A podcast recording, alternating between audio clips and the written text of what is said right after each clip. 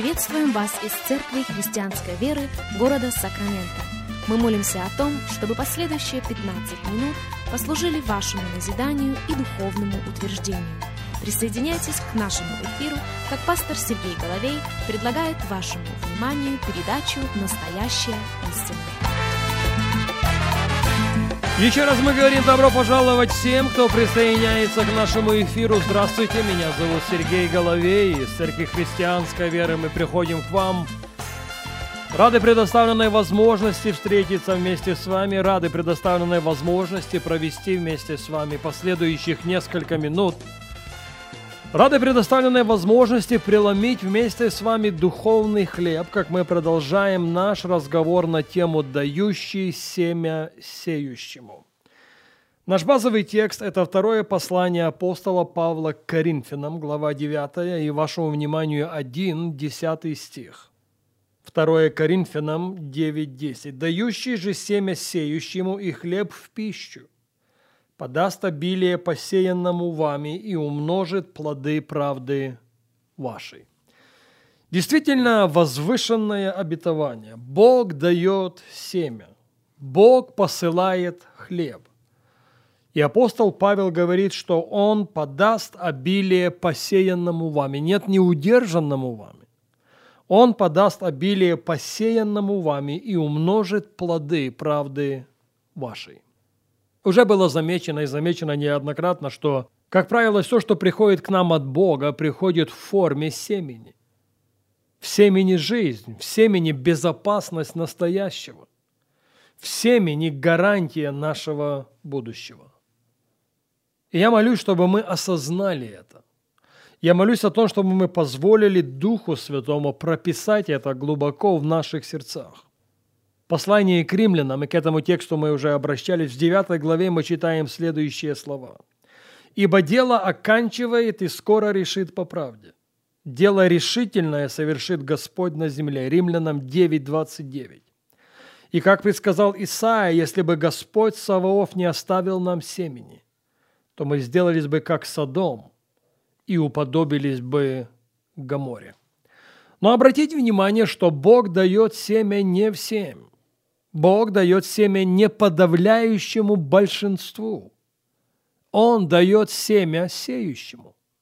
И они могут быть, кстати, подавляющим большинством. А кто же он, сеющий? Кто она, сеющая? Какие критерии квалифицируют на этот статус?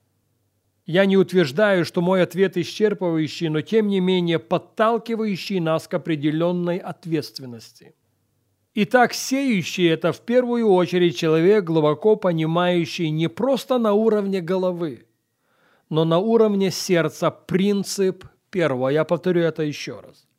Сеющий – это человек, глубоко понимающий не просто на уровне головы, но на уровне сердца принцип первого.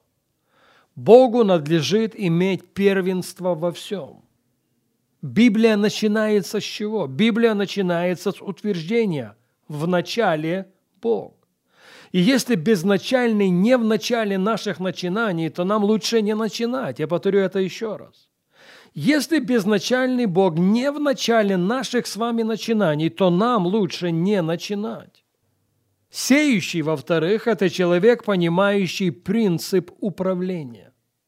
Много людей терпят в своей жизни поражение не потому, что у них нет семени – но потому что они не научились им управлять. Что я имею в виду? Видите, время, таланты, способности и даже репутация – все это семя, которое Бог вкладывает в нашу руку. Все это является семенем, которое Бог вкладывает в нашу жизнь. Но являемся ли мы хорошими управителями времени, которое Бог нам дает? Являемся ли мы хорошими управителями талантов, которые Бог нам дает? Являемся ли мы хорошими управителями способностей или той же самой репутации, доброго имени, которое Бог нам дает? В этом случае я хочу предложить вам одну ветхозаветную историю. Я абсолютно убежден, она послужит потрясающим примером. Примером, подтверждающим то, о чем мы с вами ведем речь. Книга чисел, 10 глава, и мы начнем читать с вами с 29 текста. Чисел 10, 29. И сказал Моисей Хававу, сыну Рагуилову, мадианитянину, родственнику Моисееву, мы отправляемся в то место, о котором Господь сказал, вам отдам его.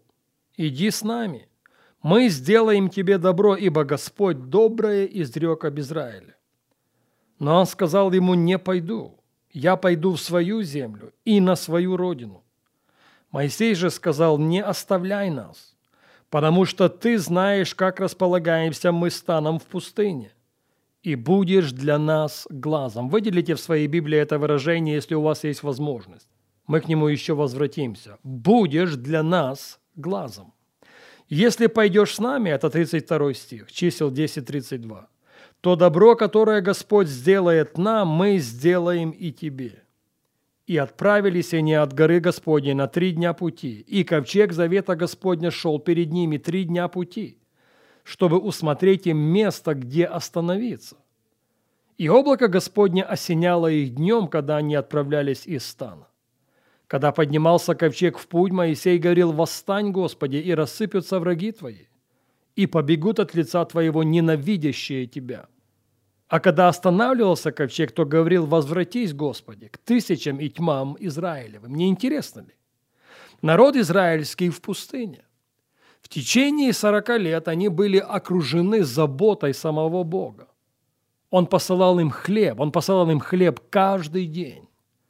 Он указывал им путь, по которому идти.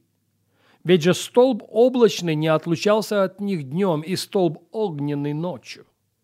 И вот она ситуация. После достаточно продолжительного пребывания в пустыне Моисей обращается к своему родственнику. Он говорит, нам необходимо, нам кричаще необходима твоя помощь. Ты ориентируешься в этой пустыне. Ты знаешь, когда нам надо идти направо, и ты знаешь, когда нам надо идти налево. Ты знаешь, какие препятствия нас могут ожидать. Поэтому, если ты пойдешь с нами, и я прошу тебя, чтобы ты пошел с нами, ты будешь для нас глазом. Ты поможешь нам пройти эту пустыню. Ты поможешь нам преодолеть в пустыне в оставшееся для нас время.